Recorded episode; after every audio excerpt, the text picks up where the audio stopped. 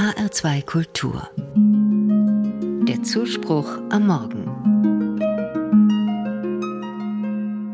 Diese Woche steht ein Termin beim Hautarzt in meinem Kalender. Seit kurzem soll ich meine Haut jedes halbe Jahr kontrollieren lassen. Ich habe einen hellen Hauttyp und deshalb bin ich anfällig für Hautkrebs.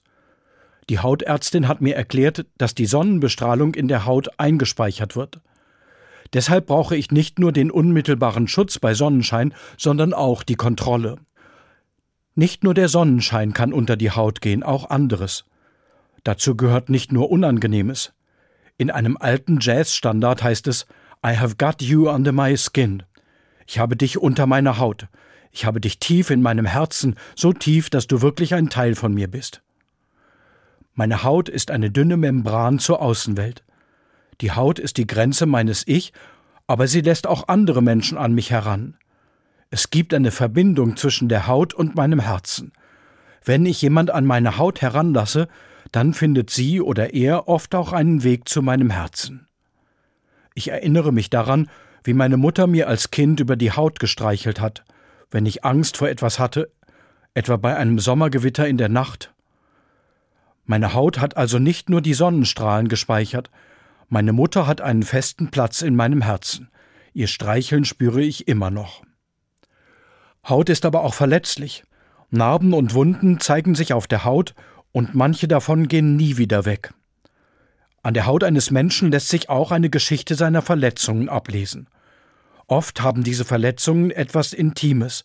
Darüber erzählen Menschen nicht gern und wenn dann nur, wem sie sehr gut vertrauen können. Mich bewegt, dass Jesus als Auferstandener seinen Jüngerinnen und Jüngern seine verletzte Haut zeigt. Er zeigt ihnen die Wunden der Folter vor seinem Tod und die letzte Wunde an seiner Seite.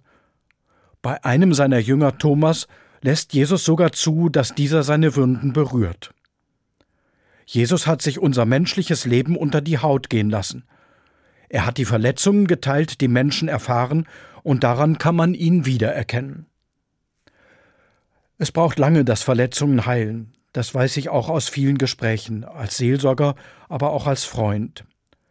Zum Heilen braucht es ein achtungsvolles Zuhören, ein Spüren und Fragen, was jemand gerade braucht. Aber Verletzungen gehören zu mir. Das merke ich auch an meiner Haut.